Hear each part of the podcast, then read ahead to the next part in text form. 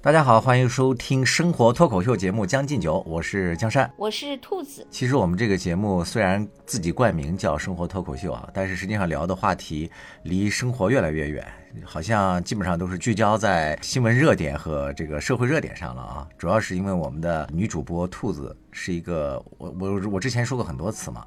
她是一个大主播。就是有大格局、大胸怀，特别爱 深刻的分析。那个真相是这样，真相是我们俩每次开录之前都要花上大概三四十分钟来那个，我跟你吐槽我现在这个礼拜生活中的种种不如意的遭遇。嗯。啊，从工作到生活嘛，就是各种。我今天那个之前还在那跟你说了半天，我就是如何呃，因为我又要换换房子嘛，就是在香港这边，我现在住的酒店到期了，因此我要住一个，我要想我是继续租租酒店呢，还是去嗯在香港体验那个租房子的生活？然后我就想试试租房子吧，我就找了好几个中介去看了香港的各种房子，嗯。呃，新的、旧的，那个各种社区的房子，哎呦，我就看到那个我看过的啊，最小的一个，呃，只有一百七十七尺，呃，什么概念？大概可能十六平米左右吧，应该。哦，哇，比这个北京这边的什么那种那种什么单身男女的那个都要小，才十几平米。对，真的就是呃，进去以后就它还是包括那个厨房和卫生间的，你就想想它这个卧室是有多么小，是摞起来的吗？然后，对，后来那个就看的相对来说大一些的，也就是二百多尺，嗯，啊，我也看过一个三百多尺的，但是都是呃，就是很不怎么样。就后来我就觉得，哎，生活已经那么难了，我一定还是要尊重一下自己，所以我就还是住酒店吧，啊。嗯，真的太太惨了。其实这就是我的生活。酒店一个月的花销大概是多少？我还追问，你也不想说，我要追问。对，因为我现在之所以要换酒店，就是因为这个酒店已经逼近两万一个月。哦，那太贵了，觉得有点太贵了。是啊，嗯，对，然后，呃，对，而且就是它什么也没有，就是就只有住一个功能，就是也没有早餐什么，其他什么都没有，也不能也不能做饭，呃，什么这些都没有。呃，如果你想洗衣服，那就另外付费，等等等等，就各种，就是说它只有一个住的功能，大概一个月将近两万，所以我觉得还是有点贵。然后后来我就呃，就经过各种寻找，找了一个稍微便宜一点的酒店，但是也也那个，就比现在便宜一点，但也挺贵，还是比租房子要贵一点，嗯。就是这样悲惨的生活，所以就别说了，还是那个说一点假大空的东西比较好。因为这个生活的琐碎，最好还是别跟那个大家分享。到底你生活的好不好是需要比对的嘛？这两天就刷抖音的时候，我看到有一个人，他说他的那个生活，你知道，在北京有很多人是住在河北的，虽然他工作，比如说在核心的地方，但是他住是住在什么河北涿州啊、廊坊啊等等啊，还有那个。呃，叫什么燕郊这些地方，我看到就有一个人说，他每天那个上班通勤，他早上五点钟就要起床，然后他单程要三个半小时才能到他的公司，他公司应该是在西二旗。就就是那些互联网大厂里面嘛，我就看了这个之后，我真觉得好诧异啊！就是说他为什么不愿意把这个时间和成本就是节约下来啊？就是在附近租一个房子。其实从那个成本、时间成本的那个投入上，那当然是因为太贵了呀。我觉得其实从时间成本上应该差不了太多。果不其然，我在他底下也看到有些人这么留言嘛，就问嘛，给他算账，说比如说你每天的这个通勤费，呃，加起来那个也可能得要两千左右了。他们就说你要在西二旗附近租一个几居室里的一居，大概也就是那个三千左右嘛，就多出个一千块钱的样子。说那你为什么还要这样辛苦的折腾呢？然后我看到这个博主他就回复了一句，他说，呃，我不想和别人分享我的生活，就是他还是觉得拥有一个独立的空间嘛，能有他自己的生活，他是这种感受。我觉得他这句话还挺能打动我的。对，啊。而且很多人是他并不愿意住在公司周围，是因为那样他随时会被叫去加班。哎，真相了！我刚才那句话是有点失意，你这个说的是真相。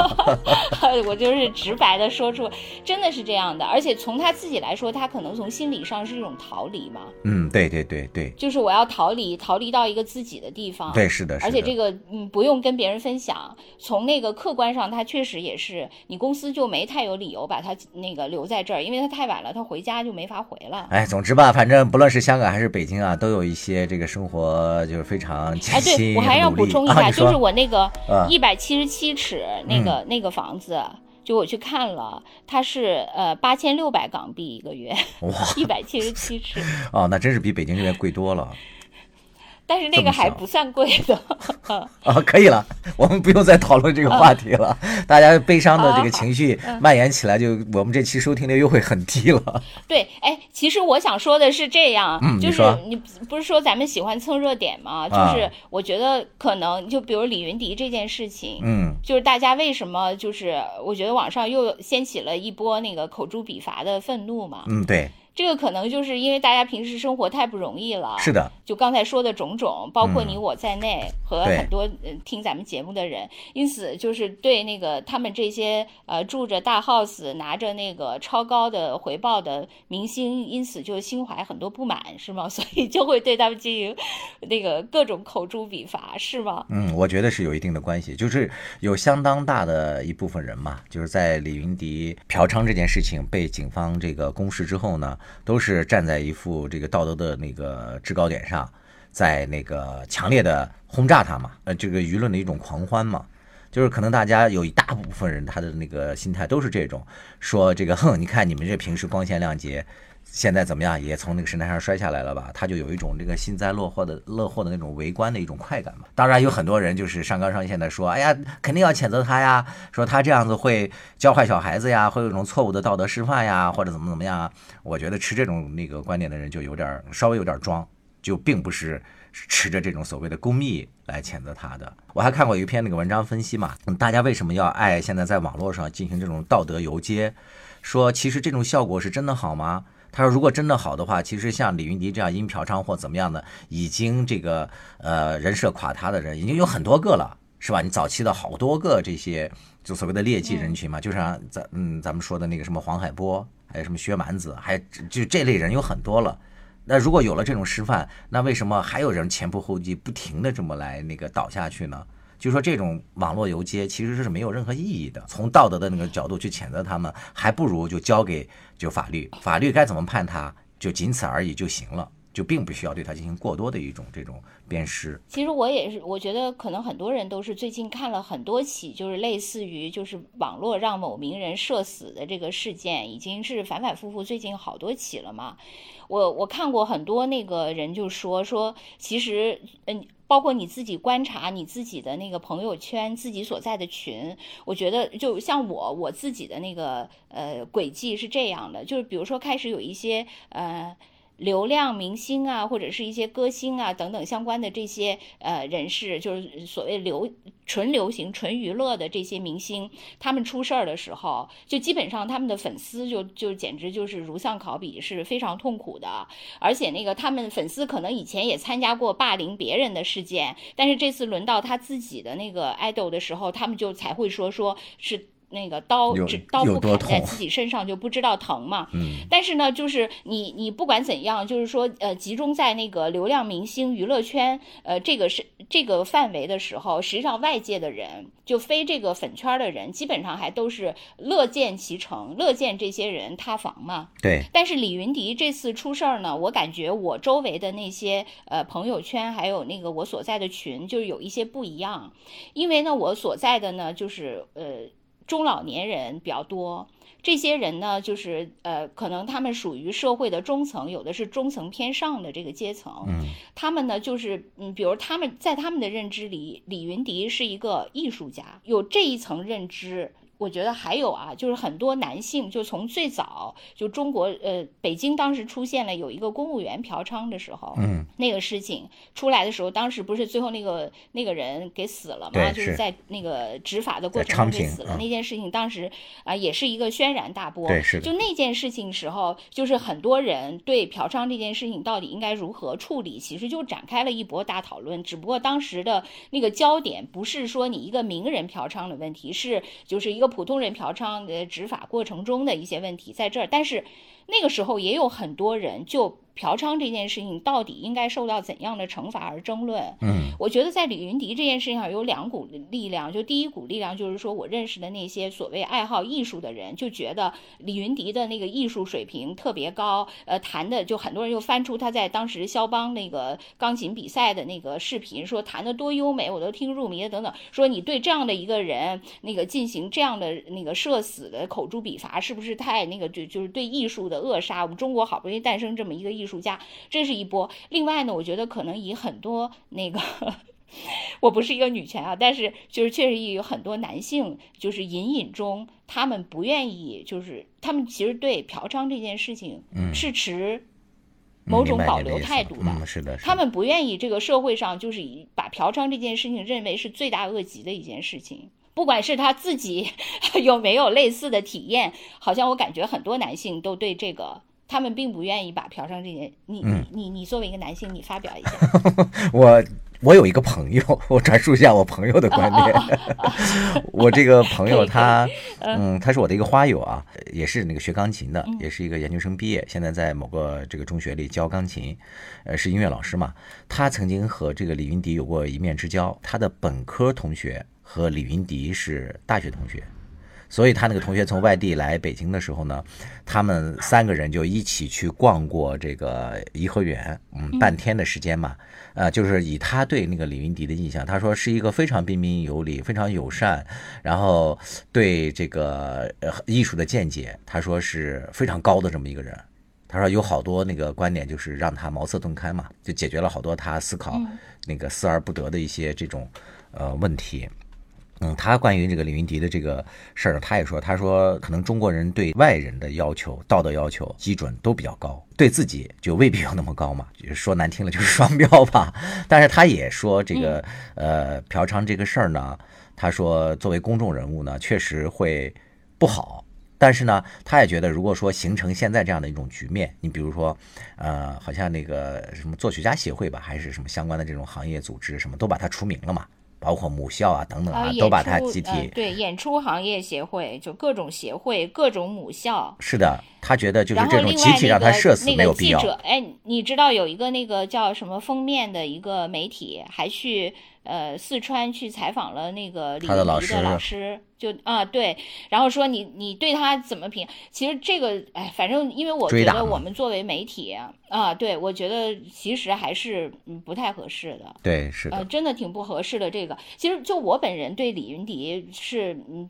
不怎么喜欢的，就是呃第一就是他的那个形象不是我的菜啊，这个就这个就是一个个人喜好的问题。另外那个嗯我。我看有很多人说说他后来成名以后，其实他的那个演出，就是有有多次其实也是那个出问题的。就他后来其实已经在音乐上没有那么完美了，经常呃有漏洞，在演出的过程中有 bug。是的，是的。然后那个，而且呢，就是他跟王力宏的这个事情，就是很多那个你看到很多吃过瓜的人也说，其实他单方面去炒 CP 的那个嫌疑也挺大的嘛。对对对。就总而言之，就是说李云迪他可能就是他确实是一个天才嘛，但是呢，他可能后来就当他成名以后。就是因为呃练钢琴肯定很苦嘛，然后但是他也是算是又有天才又很幸运，就是登顶了。但登顶以后，他可能就不愿意再那个做这种这么呃艰辛的攀登的这种工作了。他可能就发现了那个娱乐的密码，就是比较一本万利。他好像就走的那个相对娱乐的路线比较多嘛，是是吧？就是参演了很多包括披荆斩棘的哥哥了吗？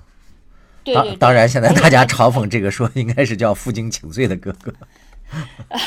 对对对，就是他人生以后也荆棘丛生了，反正，呃，就是包括他也接了好多商务等等等等，他可能就是呃，觉得自己以后要呃。搞那些性价比比较高的那些东西了啊，就是他可能确实就我觉得从刚才说的种种方面，其实我嗯是不怎么欣赏他的。但是呃，可能很多网友他不是这样想，他就是一个要么就对他无感，要么可能跟我一样很讨厌他。如果讨厌他的时候，他一出事儿，那我就借势踩上一只脚。嗯。很多人是这种心理，就是我可有一个正当的理由可以踩他了，或者说可以踩名人了。对，眼看他起高楼，眼看他楼塌了嘛，就特别有那，种快感。就是就好像说那个，就我觉得人的心理可能真的是，呃，你有什么不开心的事嘛？说出来我开心一下。可能人确实是这样的。是的，是的，就说人，尤其对周围的人，就是当那个呃，你可能不能的，就是呃，跟你差不多的时候，你就充满了这种嫉妒。当你他如果超级高，比你高的太多，你嫉妒他都已经不能把他拉下马的时候，你又变成了那个跪舔他了。对，可能是因为就是呃我觉得我本身比较软弱，咱们上次都分析过，咱俩都属于软弱型吧。我就是说，我觉得我即使不喜欢这个人。我的各方面我也不欣赏，就刚才我说的那个，这次同情他，我说我群里呃有很多人，一个是出于对艺术热爱，还有一个是对于对嫖娼的回护。不管怎样，就这两类人其实都是对那个这次对他口诛笔伐很不满意的。但是我不是这样，我我对他的艺术我也没什么感觉，我对他的那个什么嫖娼这件事情，我作为一个女的，我也没有什么感同身受的。但是我就觉得。他你他受到的惩罚总要跟他的过失相匹配吧？对，是，所以太不匹配了。现在现在就是顶格设置，对，所以我现我看到现在确实有一些人就是在反对这种就是全民都出来都踩一脚的这种网络狂欢嘛。他的这个道理，我觉得也是有一定道理的。他说，其实如果大家这个现在开始全网沸腾，它本身就像是一种在反向追星嘛，变相追星。就是太把这个明星当回事儿了。他说：“这难道不是一种这个疯狂追星的另外一种表现吗？这这些事儿我们本身就交给法律去处理就得了。说没有必要说在这个法律正义之外，还把这个道德的这种热忱啊都给那个强加上来，其实就是一种以明星为中心的一种娱乐化嘛。这个现在你没看那个网络上的那个段子，哇多的，当然 有些段子也确实挺好玩的。”我就突然脑海中显出了有一天那个别人跟我讲说，那个李云迪是可以跑掉的，警察就是来抓他嘛，说但是他还没有跑，对，是因为他从来不跑调，就弹琴对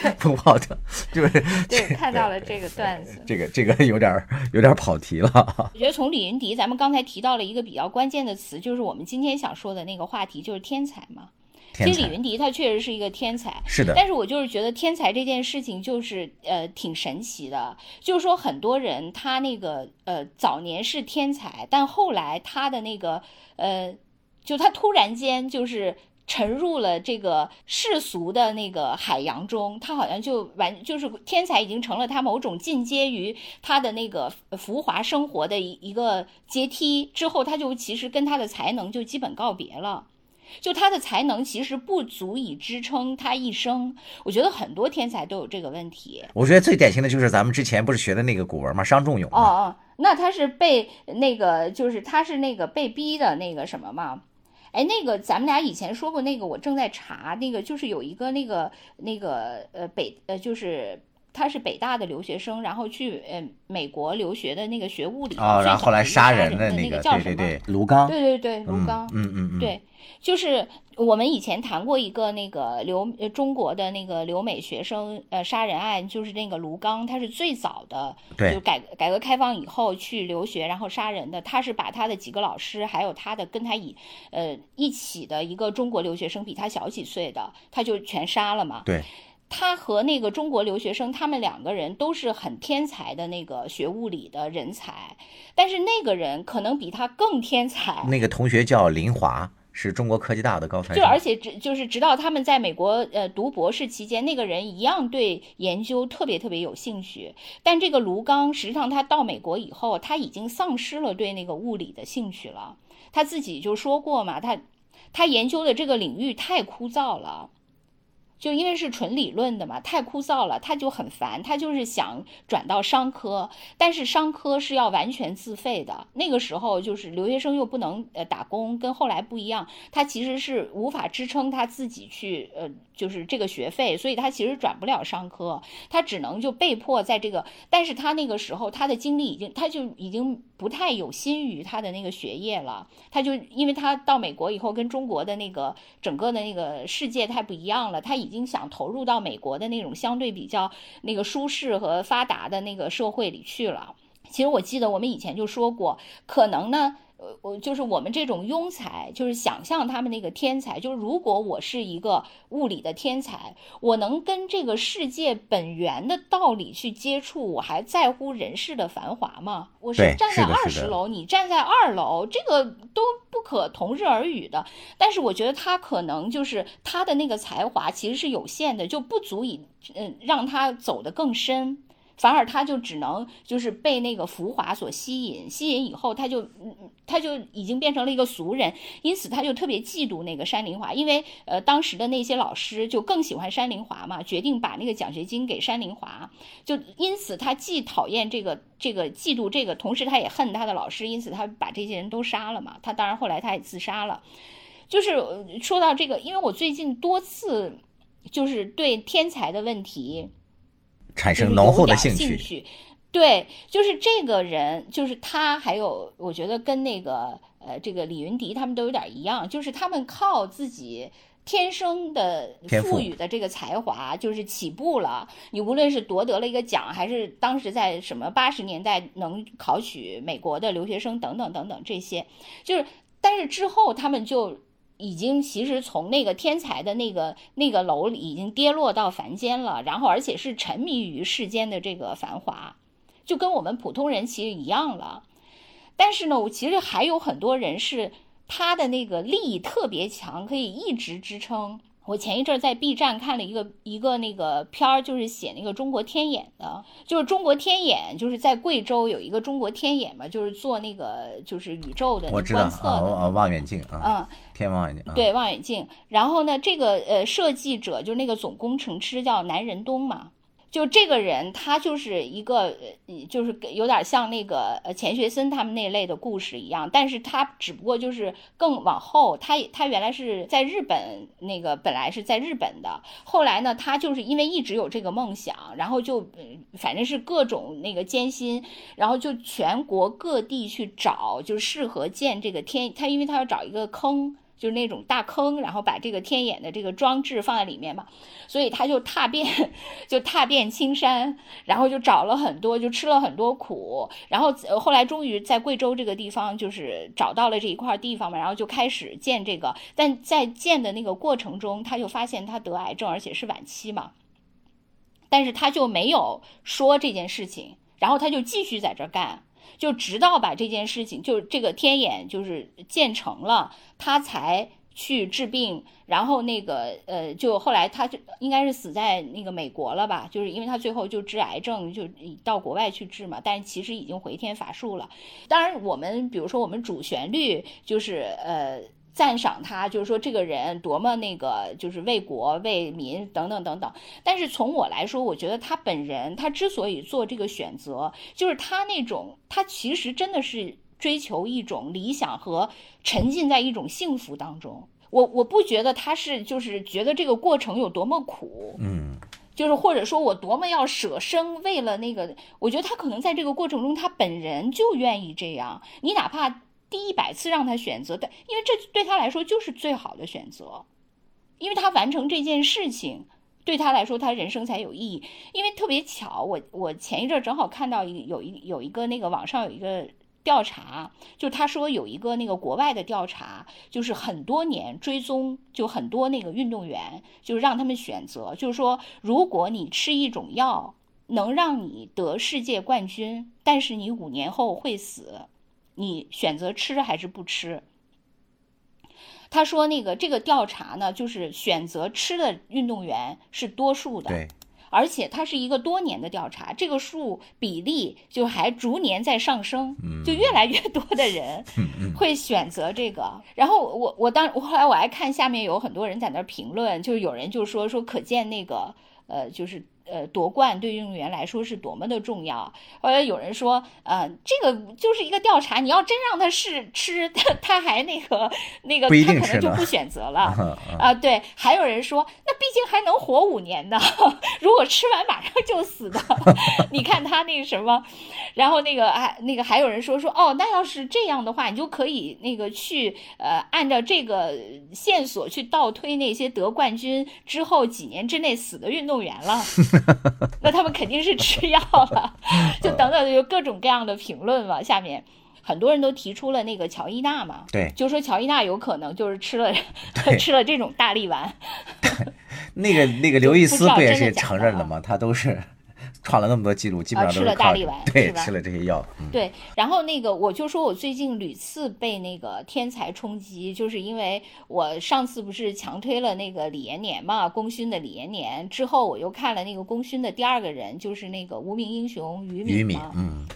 氢弹之父。其实我看了，呃，对我看了于敏以后呢，我觉得确实就是两方面，一方面就是呃，他确实是一个就是非常有家国情怀的人。就是这个确实也是他伟大之处。另外一个就是说，他真的特别特别天才。就我为什么就是震惊于他的天才，是因为我在看这个剧之前，我完全都不知道这个人，我也不知道他是做什么的。就是那个每次就是什么功勋共和国什么勋章那些名单，就因为我不做那个。就是内容已经很久了，就因此对这些具体的我都已经不，虽然咱们是做媒体的，但我也没太看，我都不知道这个人。然后我看了这个剧以后，我才去对这个人有兴趣，我才去查，我发现他哇这么天才，这个人。我觉得你这个有点不应该啊，他首先是这个，他不是你们那个。师兄嘛，也是你们北大的，你们在学校里那时候都没有怎么师，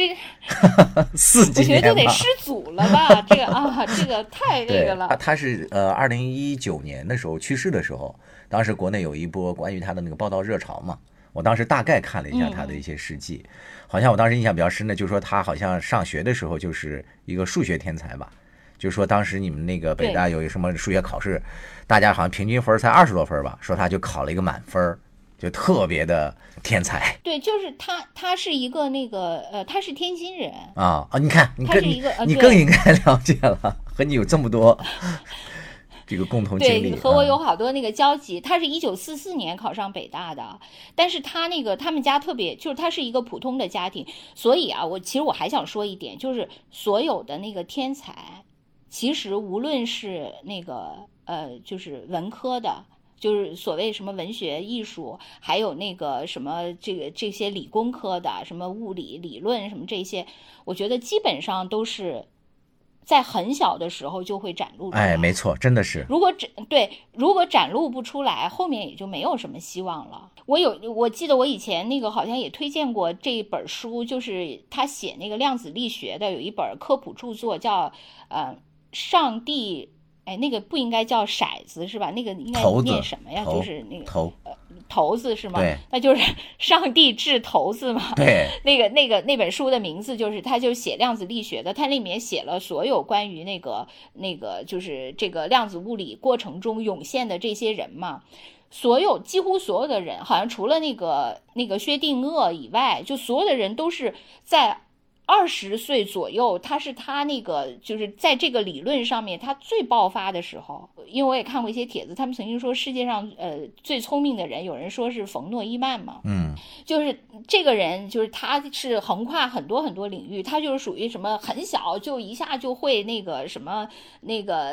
呃什么能能看懂什么很深奥的数学书，什么就这一类的就很，而且他那个还非常强的一点是，他那个学语言的能力。特别强。就你看那个各种都说，嗯，学语言，呃，就是你要想学会一门语言，是必须要靠那个死记硬背，你肯定要下一定的苦功，你才能学会。然后你要学数学，你就要充分的刷题，在题海里刷，刷到一定程度，你就才能到达那个相应的水平嘛。但是那些天才，他确实不需要这个。就这个冯诺依曼，他就是他语言也是，他会非常快的精通一门语言，而且他那个看书就是可以做到那个过目不忘的地步。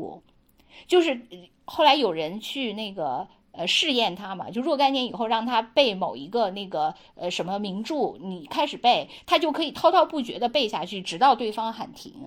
而且说他看书就是属于一目十行，说他那个 说他那个去卫生间带书，由于他看的太快，每次都得带两本儿，就是这种水平。就是属于全面开挂。就冯诺依曼，他应该是一生都比较聪慧，就是他就是属于超级那个那个原动力特别强劲。可当然他五十多岁就去世了。那个爱因斯坦提出那个窄义相对论的时候，好像也才二十多岁。反正对，主要是要说一句，就是说那个很多那个家长。其实就别对那个，就别对那个孩子太太苛求了。对，是的。就是如果他就是小的时候没展露出 那个超人的那个才华，其实他就肯定不是天才了，或者说也不是肯定吧，就是大概率就不是。哎，你说的这个特别对，就是我我原来不是干过一段时间那个移动教育嘛。然后当时就也听了好多一些那个著名的一些那个教育学家做的一些讲座，有一个人就说你怎么发现你自己孩子的这个天赋？他说你小孩聪明和天才是两个概念。他说有好多小孩，比如说在四五岁的时候，就说你让他数数，他能数到什么呃几百几千，他说这个都不是天才。他说真正的天才，他说你在四五岁的时候，你让他做那个什么四则法那个什么运算，比如说三位数相乘再除。有些小孩在四五岁，他真的是能够给你得出结论的。他说：“你只有这样的小孩，你可以就是逼着他去学数学，或者不是逼啊，就启发着他或怎么样。就是说，他他的意思，大家以为好像说数学就是和聪明有关嘛。实际上，数学它在初期的时候也是一种模仿，就刷题嘛，就你说的刷题，实际上其实就是学到了一些训练技巧而已。但是有些小孩他真的是能够无师自通。”就那个数字在他眼里，他就有一种天生的敏感性。我就记得你给我讲过你的那个，呃，上大学的时候，你们那个数学系的不是有一个同学，他就是平时是吧？你讲过，他说他平时都不上数学课，但是永远都是能拿第一名。但是好像他的有个同学，你讲的就是那个人就天天刷题，要跟他争第一，但他不一定能考得过他。当然，你这个同学最后出家了，是吧？是，就是他们呃，当时那个是这两个呃，他们数学系的前两名，他们是住在一个宿舍里啊。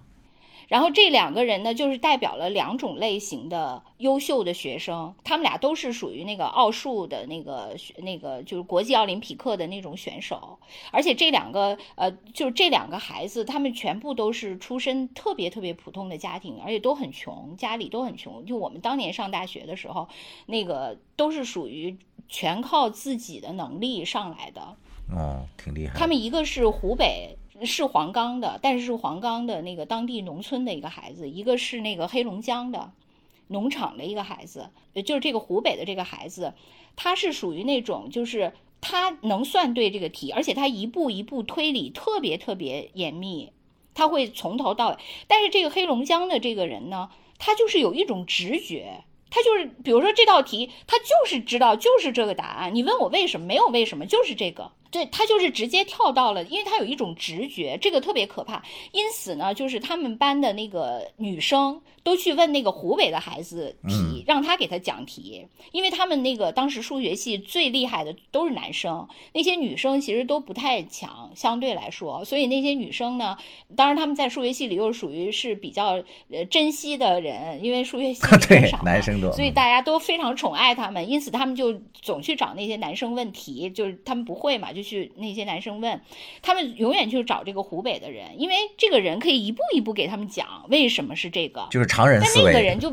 对那个人就从来不会讲，就他那个就是我说这个黑龙江的这个人，他跟那个于敏就有一点像啊。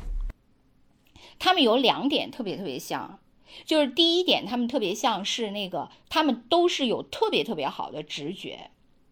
就是因为我看过，我不是因为看了那个《功勋》这个电视剧，我就去查了一些那个于敏的资料嘛。就有一些人就是写那个回忆于敏，就说于敏其实是中国的那个两弹一星，就是那个他是氢弹嘛，后来就是原子弹，就原子弹升级版就是氢弹，就这还还有着后来的中子弹，他其实是第一人，对，就是在这里面他是贡献最大的。是的，是的，就是呃，他们所有的那个就是遇到的，包括那个以前有一个叫何作修。的就还挺嗯挺有名的，对对，他其实当时也曾经跟过那个于敏去在这个研究当中，然后他就说说每次遇到难题都是于敏解决的，他说他自己在于敏面前，他只是一个高级的看客，都不能算是一个就是个中的那个专业人士。他就是说那意思，我能看得懂，但是实际上我就没法那个像他那样。为什么于敏那么强？就是于敏，他就是说那个，我看那些介绍，就是说于敏他有特别好的就是在物理方面的直觉。对，因为于敏后来他的那个思路是他完全他自己发明的。就是他并不是用了那个苏联的、美国的那些方法，是因为那时候都封锁嘛，他根本就不就是根本他也不知道人家是怎么，他只知道哦这个东西是人家氢弹爆炸了，因此我们也要搞一个氢弹，但是怎么搞，就是完全靠他。对对，不是有很多评论说他其实相当于又重新。呃，发明和创造了这个中国的氢弹和中子弹嘛，而不是说模仿。因为在这里面不是有大量的需要大量的那些呃计算，当然理论是更重要的，就是你的思路是更重要的，然后你去验证你的思路嘛。你你怎么才能提出一些你的那个思路，或者说你觉得这么样可能是对的？就是他的直觉特别好。他就是可以通过这个大概，当然他也试错了，不知道多少次，但是别人试错一万次也对不了，他就有一个相对来说优优良的、特别优秀的直觉。我觉得这一点就跟我说的那个黑龙江的那个我那个同学就有点像，就是他们这种人真的天才，就是有直觉，他已经超越了你人类那个，就是好像说。他有飞的能力，而你只有走的能力，就是那种，就是我们俩同样从 A 点到 B 点，他是飞过去的，你只能一步一步走过去。你你说啊，我再努力，我我我跑过去，那你也飞不了，飞他一下就倒了。就是他们这点，我觉得特别特别像。就是另外，他们俩还有一点特别像，就是那个他们虽然在，就是这个人在数学，于敏数学也很强，就是在物理等等这些方面都具有那个别人不能及的天才。但是他们自己的兴趣点，却在文史上啊，是的，特别有意思。我不就说那个，当然也是因为他的天才，其实就是可以让他比较悠然。你比如说，我说我那个于敏是，他特别喜欢什么那个中国古代诗词啊，喜欢《三国演义》，特别喜欢诸葛亮什么这这一类的，喜欢京剧，还经常写诗。他啊，对对对，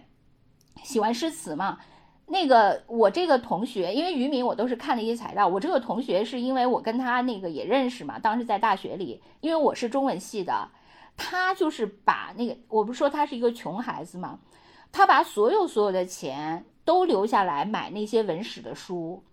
然后他知道我是中文系，就特别高兴，就就那个给我，哎，我已经。碰到过好几个这样的，就是非中文系的男生，特别那个，就像献宝一样，就给我展示他们的那个珍藏的那些文史书籍、收集的那些东西。然后他，我就记得他给我打开他那个柜子，就给我展示他都买了哪些书什么的。就他每天都沉浸在这些，他那个下课以后就从来不看数学。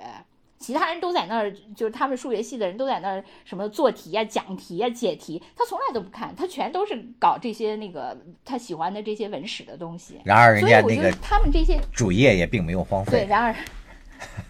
因为他就靠飞就可以了。对，是的。那些人还在走呢，就是。它是那个一个优质的龟兔赛跑，不是那种，对，就是那样的那个兔子，它就是因为太快了，其就是有这种龟兔赛跑的优势嘛。我就说那个于敏，他那个当年的那个成就实实在是太了不起了，就是好多人都说他靠一个人，就是当然这个有点那个夸张啊，就说他一个人就跑赢了什么美苏英法当时的那个几个竞争国家嘛。你刚才也提到说他的关于那个测试的那个次数，好像说大概是几几十次吧，就是他的那个做的次数。像美国就是做那个氢弹的时候，大概是一千多次实验。就是你说到他的直觉嘛，对，就是说他这个直觉实在是太那个强了，超出那个普通的人太多太多倍了。而且还有一个就是你原来不是在节目里也提过一个，就说一个人的成就，就是他一次成功相对的来说是靠一定的这个运气啊。或者说要耗费他的好多精力，但是他难的就是他几次嘛，就比如说从氢弹之后，是吧？他又去搞那个中子弹，他数次对这这个对几次成功，这也是他特别强的一点。就一般人他可能一次成功就已经那个可以躺平了嘛。他也没有啊。他那个更牛的一点是，就是呃，后来他不是那个呃，就是他通过对美苏的研究，就是他跟踪他们的研究，他发现他说那个美苏现在那个就是核的那个研研制能力已经到达了一个就非常高的水平，其实是不可能再进步的了。就不可能再提升了，因此他判断他们很快会推出那个正，就是那种国际的那公约，就是限制啊，对对对对对，是。他后来那个时间是抢在抢在那个出现那个限核的前，就特就几几天，也哦有说几小时的，哦，对，哦特别那个戏剧性，就是他其实是就是所以就是说他通过他的这种呃就是。判断，因为他长期能跟踪，而且他能通过直觉判断出他是这种，然后有这种战略性的眼光，然后他不就跟那个呃，他应该是跟那个谁邓稼先，对。他们还有另外的人，他们几个人一起上书给当时邓小平，对，就说我们要赶紧抓紧搞嘛，对对对，是是，对对，要抓紧搞，就是为中国大概赢得了那个十年的时间嘛。所以在那个中国加入这个什么核不扩散，什么这些全，面禁止核核试验条约，嗯对对对，就是呃全面禁止核。对，你看还是你比较精准。就总而言之吧，啊就是在他们想要限制咱们之前，咱们已经踏入了那个就是一线阵营。对，因为如果说不做最后这一次升级的话，就是按那些文章的说，咱们其实也拥有核武器了，但是就是比较低端的，就是跟现在呃印度、伊朗、朝鲜这类的水平差不多。就是只有那个大型的嘛，没有那个小型的，就是能够远程发射的这个能力是没有的。就是反正就是比比较粗笨的一些基础的，我有了，只做到了有，对那个没有做到那个就是更精，呃，就威力巨大，那个足足以震慑，而且包括后来就是中国有很多那个现在有很厉害的那些武器嘛。它其实也是因为跟那个渔民的这些技术是有关的，因为可能你要是很粗笨的那些那些武器，将来哎，咱们说这些实在太外外行了，这些话。就总而言之吧，对，就是很厉害，特别厉害，非常厉害。对对对对，对就是就是说，因为它不光是在这个，就是为了呃，后来我们有什么等。东风快递等等等等，其实这些那个后来升级的这些核技术都是有很大的帮助的。对，如果没有的话，肯定也不行。哎呀，我们这期千万不要有呃相关理科的人听，简直都是太那个没事儿那个理科的人也是像你的那个天才同学一样，他们是在楼上看我们的，他们会理解我们这个地上爬的蚂蚁的智商，他们会原谅我们，或者说人家不会听我们这个节目的，咱们想多了。对，所以他就是他就是特别有也有这种呃所谓的战略的这种思维嘛，对。因此这个人就是还是就很强，就不不是说只沉浸在那个物理的世界里，就是其他完全那个不谙世事。他作为就是有这种呃整个国家级的这种战略选择，他也能做出来，这个就太强了嘛。对，哎，其实我特别想问你一个问题啊，就是说，你觉得这些天才他除了过人的天赋之外，就是他还能实现这样一生的成就，你觉得他靠的是什么呢？就是什么东西是原动力促动了他能这样去做呢？我觉得可能不同的人的不同的动力是不一样的。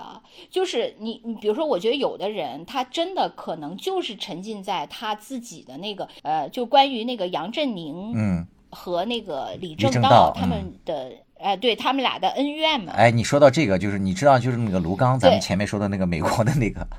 就杀人的那个，他好像那个当初就是李政道主持的那个考试，他是通过他的那个考试出国的。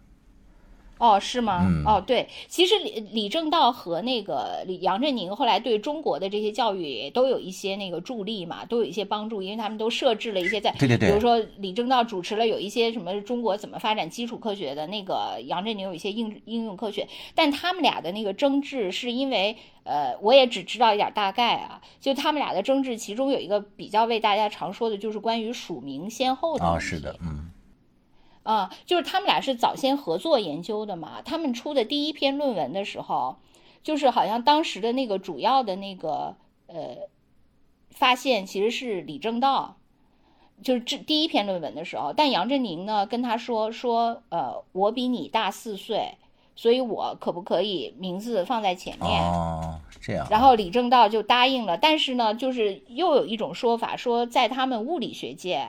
就是那个如果大家那个呃论文的名字就是贡献都差不多的情况下，是按照那个字母顺序，所以李政道理论上是应该排在前面的。但是呢，那个因为杨振宁这样说了，所以那个杨振宁就排在前面，然后李政道可能心里就不是很爽。然后之后他们俩其实又后来，因为别人又把他们俩发表的就合作的所有论文都列出来，其实他们俩后后来发表的所有论文，基本上李政道排在前面的是居多的。嗯，但是不管怎么样吧，就是他们俩就是确实后来就就已经就是分道扬镳了嘛。嗯，确实。呃，对。然后在在这里面，就是李政道他好像曾经就是用一个。故事来讲他们俩的那个关系，他就说有两个孩子。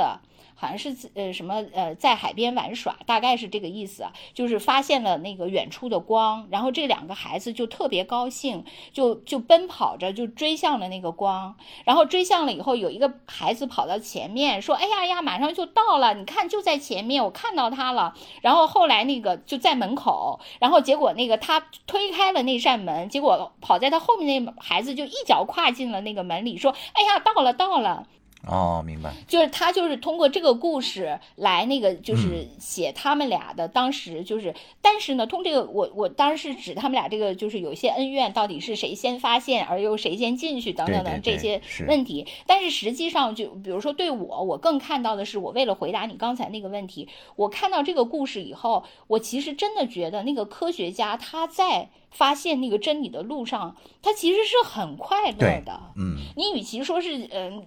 讲他们俩的恩怨，不如是讲他们俩当时一起研究的那种快感。对，因为当他们共同发现了一个秘密或者是一个那个真理的时候，就是那种幸福。嗯，我觉得是我们这些常人永远不能体会到的。这个确实是关于他俩这个决裂，从民间的那个猜测太多了嘛。我记得好早就听过，还那个周恩来还曾经不是介入过吗？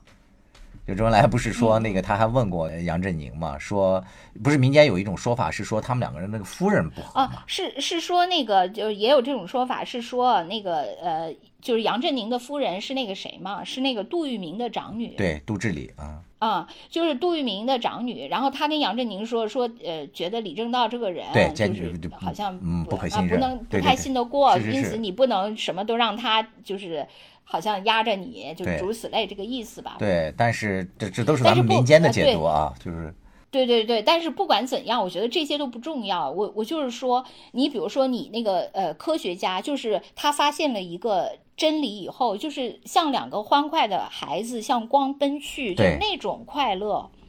嗯。就是我们之前说那个《鱿鱼游戏》里面的那个大 boss，那个老头儿，他不就是说他小的时候，呃，玩游戏特别特别快乐，是的，是的，就是忘了时间。然后他后来长大了以后，有钱了以后，就再也不能体会到那种快乐。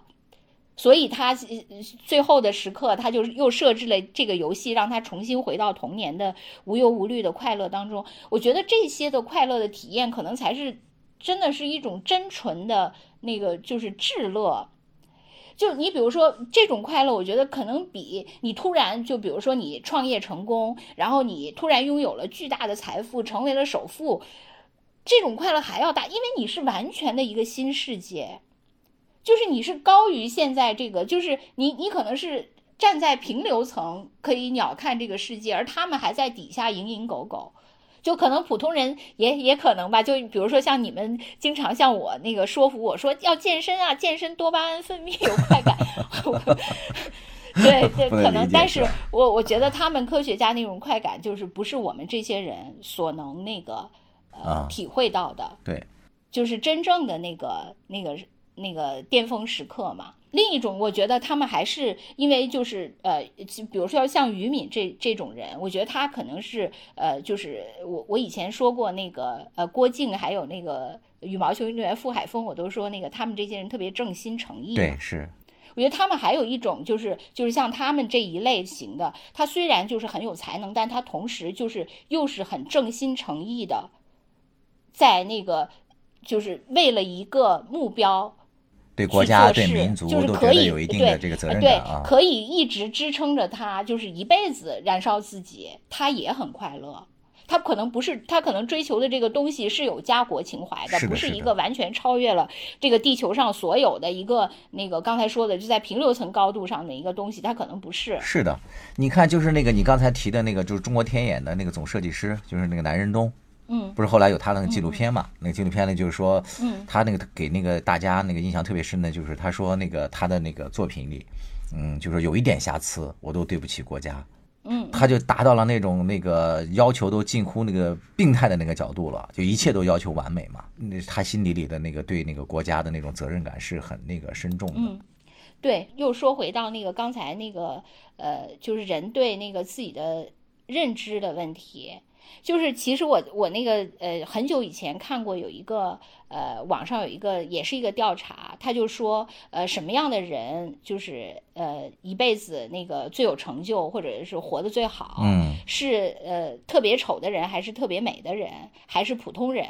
然后他最后的那个结论是那个实际上是呃活得最好的是特别美的人，但是活得第二好的是特别丑的人。哦，是吗？然后活的呃对，然后那个活的第三的是那个有点美的，然后之后是普通人，然后之后是有点丑的。哦，它并不是一个那个然后 正态分布。对对，它是这样的一个。然后那个就是你其实大家主要没有想到的是，特别丑的人其实活得还挺好。对，为什么呢？所以那个有人就解释，就说那个特别美的人，那个就不说了，因为他的。就就像天才一样嘛，他就很强。但是特别丑的人，他是因为他知道自己不行，因此他分外的努力。哦，所以他其实也可以跻身。他这个排序就是想说，那个你比如说普通人，就是排排倒数第二的，就是他自己的能力跟他自对自己的认知是一样的，因此也就是在一个那个。比较平均的位置，那那个有点丑的人，就是他的那个解读是说，他自己明明有点丑，但是呢，他自己对自己的判断又很觉得自己有点美，因此最后他就，对对，他就沉沦了嘛。所以我就说，还是说回到那个，我觉得每个人可能就是首先对自己的才能有一个认识，咱们肯定不是对那一类的嘛，是的，是的，对吧？这就差的实在是太远了。但是那个，我觉得我们可以那个。呃，就是仰望一下，然后也知道这个世界上就是我们这个物种还有这样的可能，就挺好。然后同时更重要的就是认知到自己的能力，就是如果因为你我都没有孩子，就是如果我们有孩子的那些呃朋友，他们也能认知到自己孩子的能力。嗯，对，你说这特别好。然后就给他一个特别匹配的那个，我今天人生规划和目标太高了。对。对，真的是 因为那个兔子这期要聊那个就是天才的这个事儿嘛，这个选题是那个兔子建议的，因为他最近一直在看功勋。然后他说完之后，我也想起来，就是我们原来上大学的时候也嗯看过一个电影，大大概是二零零一年吧，当时得那个呃奥斯卡金像奖的，叫那个《美丽心灵》，他讲的是那个数学家嗯约翰纳什他的那个故事。因为这个约翰纳什，他也是，呃，就像我们前面说的那些天才一样嘛。他在上大学的时候，他就那个发明了一个什么博弈理论当中的一个叫原创理论。当然，具体是什么我们也不知道。就是那个后来也是在他多年以后吧，那个理论应用到一些那个经济学里面去，嗯，在什么国际谈判呀，还有什么贸易啊这些方面都有那个特别大的一些应用嘛。最后他在那个老年的时候。呃，才因为他的这个呃那个理论，呃得了那个诺贝尔经济学奖，呃，但是实际上那个约翰纳什他这个人的人生还是比较坎坷的，就是他那个虽然是一个天才，他很早的时候他就发明了这些理论，但是他这个人呢却那个出现了精神分裂。呃，我又回头看了一遍那个电影，我才发现就是那个电影里面他讲的还挺深刻的，和我当年我当年几乎就没有看懂这个电影讲什么。我当时还出来之后，我就是跟你当年一样，对我就说这个 电影讲了什么呀？居然还能得这么多奖项。但是后来可能慢慢自己看了一些书，或者说那个人生又多了一些那个经历嘛，哦，才知道他说的还是有一定的就是深度或者说道理。就是因为那个尼采在他的那个书里面，就当年咱们上大学的时候，不是也一度流行过他的那个哲学书，叫什么查拉查拉图斯特拉。哦，是哦，是这个，反正就类似于这样一个特别拗口的这样的什么如是说，他就借用这样的一个人，大概讲了一个，就是他说其实人的那个精神的一个三重境界嘛，因为尼采他本身不是也有一些精神分裂嘛，他说这个人的这个精神的这个发展的这个阶段，他是可以有这么几个的，一个就是说我们精神要会变成骆驼，然后他形象的啊说，然后还可以再变成狮子，最后呢又会变成小孩儿。他这三重境界实际上就是正好是那个《美丽心灵》那个电影里所讲的，他在那个电影里就不同的、不停的幻化出来说，呃，有那个苏联老大哥，当时嘛就是美苏那个冷战嘛，说那个苏联老大哥要跟他们怎么展开竞争，其实那些都是他幻想出来的，他根本就在现实中没有存在嘛。他幻想出来了一共有三个人物，一个就是那个苏联老大哥，然后压力之下，然后在他们那个美国的那个中情局就有人啊给他布置各种任务，让他什么调查那个苏联的什么要那个分裂美国的一些证据什么什么之类的。然后那个呢，就是象征的，就是骆驼，它的是第一重境界，就相当于说我们每个人都像是那个负重的骆驼。就是说，在我们这个成长的阶段呢，就是那些权利对我们都是束手束脚的。让我们每个人就只能负重前行，就是只能感受到生活的沉重和愁苦，就像那个老大哥一样嘛，他不停的给我们施施加那个压力，在那个约翰纳什的心里，那还是官方就是说军方的压力嘛，他更无法那个来跟他那个抗衡，所以那个是让他精神分裂的一个直接原因。对对对，好多人也面对，为了对抗这个这个骆驼的这种压力，他就幻化出来、幻想出来了他的一个。就是他的那个大学的同宿舍的一个人，其实那个人根本都不存在嘛，也是存在于他的幻想里的。那个人就很浪漫，就是像个狮子一样的，就反抗一切那个规则。就是说，哎，学什么习啊？说我们那个对抗，把书桌都从那个什么直接就给掀的，就从二楼就给摔到地上了嘛。就不停的教他对抗这个世界，其实也是他的那精神里面的，就是反抗和抗争，就那种桀骜不驯的东西。其实就是用他的浪漫，或者说用他的那种感性来对抗理性嘛，这是另外一重。当然，最终让他从那个分裂当中时刻安静下来的，就是他幻化出来的是他的那个，呃，大学室友的那个侄女儿，一个小女孩嘛。那个小女孩其实就是第三重精神分裂的，就是第三重幻境，就是比较天真。就人经过这些对抗之后，他最终还是要回到他作为一个人，他的本身对什么东西感兴趣。其实就是兔子，你刚才就很直觉地回答了这个问题，就说你说这些天才和科学家，他这一生当中，嗯，促使他能够取得巨大成就的，还是那种与生俱来的那种兴趣。你刚才不是也说了，他们像两个小孩一样，欢快地奔向一束光吗？他说，其实最后这些科学家或者什么天才，他经过这种精神的，你说是分裂，或者说裂变，或者是发展也好。他最终还是要回到他生命本真的那种乐趣里去，才能够成就他事业。当然，这个电影他可能这个电影太深了，我真完全不知道。你说像我们那个 这么愚蠢的，不是愚蠢。年轻的时候，咱们确实不太明白他讲的是什么嘛？为什么幻想出来这么多乱七八糟的东西？哦，你然后如果说碰巧看了那个，你知道那个我。我我那个当时看这个的时候，我唯一的想法就是，我觉得可能那个纳什，嗯，因为他确实他的世界跟我们的普通人的世界是不一样的，就他看到的，他能想到的肯定是不一样的。但是因为普通人不能理解他，就说他精神分裂。我当时只想到了这一点，但是没有想到他那个分裂出来的那些东西都各自有什么意义，就是没有想到这么多。他跟尼采相遇了，对，是的。不过我都是天才嘛。不过我觉得，不过我觉得也有可能是，就是就是说，这个编剧和导演就是他们用尼采的这一套来去解释纳什的人生嘛。但是可能就是我们也只能是通过某些，就是说以以一个文科的天才去解释一个理科的天才，我们只能就只能是这样。对。然后当然，他这个电影就是更强的一点还在于，就是说这个编剧也没有。仅仅满足于从这个尼采的这套理论分析完嘛？他那个电影命名叫《美丽心灵》，实际上他的这个美丽心灵更指的是他的妻子，就是纳什的妻子嘛。就是说，在天才的成长过程当中，真正要让他的这个精神不分裂，让他能够有所成就，还要靠一颗美丽的心灵来成就他嘛。就他即使啊，原来是这个意思。对，即使他疯了或者怎么样了，依然有人不离不弃，一直在照顾着他嘛。让他能够像一个常人一样的生活，是吗？我怎么感觉这个又跟那功勋的路子是一样的？因为你知道那个功勋里面吧，他那个就是呃李延，就是那个李延年没有啊，就是这个于敏，还有后面那个黄旭华，就是有一个研究核潜艇的嘛，嗯，他们其实都有比较大的篇幅是表现他们的妻子怎么就是呃放弃了自己的那个什么，就全全身心的照顾这个家庭，为了让他去工作怎怎怎样怎样的这种。对。然后后而且这个也确实是真实的嘛，于敏不就是说那个最后他夫人是照顾他太累了才去世嘛，就先于他去世的。是的，是的。然后而且后来就是于敏。他始终就没法从他他太太去世这件事情悲痛中走出来。对，这个这个是写实的。对他不说报答平生未展眉嘛？他觉得他对不起他。啊，这个电视剧也是着重那个表现这个的。那个无论是文学是靠那个感觉嘛？对。然后那个你对文字的感觉，你对那个这个呃世界的一各种体认嘛？你对情感的一些触觉，你理科的那些，我觉得可能纯粹就是靠，就是上帝开光你。